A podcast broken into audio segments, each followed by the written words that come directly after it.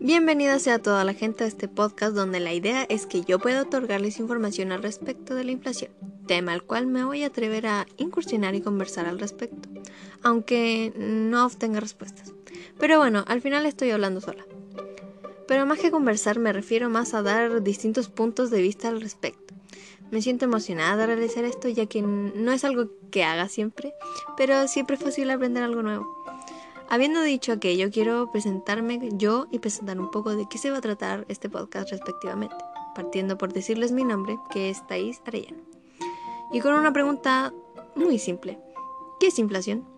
Cuando nos hacen este tipo de preguntas nos podemos imaginar muchas cosas de lo que podría ser o con qué se puede relacionar.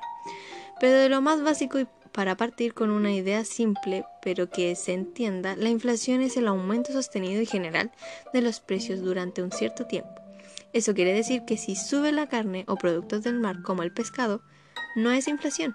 Pero cuando todos los precios suben y se produce una inflación alta, el dinero pierde su valor. Además, también afecta la inversión y el crecimiento, todo a base de las reglas del mercado. Ahora ustedes se preguntarán, ¿de qué manera ocurre la inflación?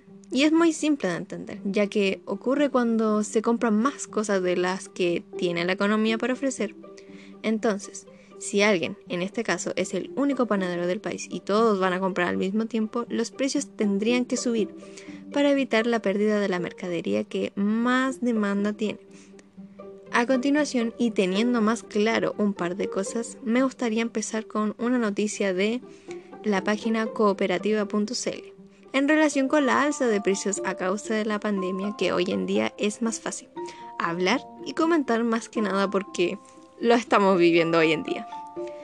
Y más que nada eh, les haré como un resumen, que acá se destaca las alzas de alimentos como las bebidas alcohólicas y las que no tienen alcohol, el tabaco y la disminución del transporte que hemos tenido en estos días de pandemia.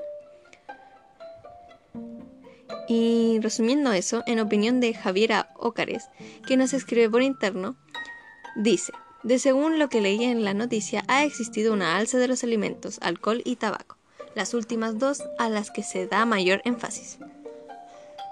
Considerando que era algo de esperarse, pues la ley de oferta y demanda trabaja en función de subir los precios de los productos más consumidos. Claramente, el coronavirus es una situación que ha provocado muchísimo estrés en la población y es de conocimiento público que el alcohol y el tabaco se utilizan para disminuir el estrés.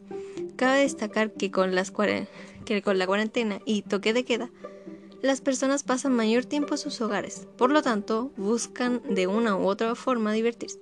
Lamentablemente muchos cayendo incluso en los excesos.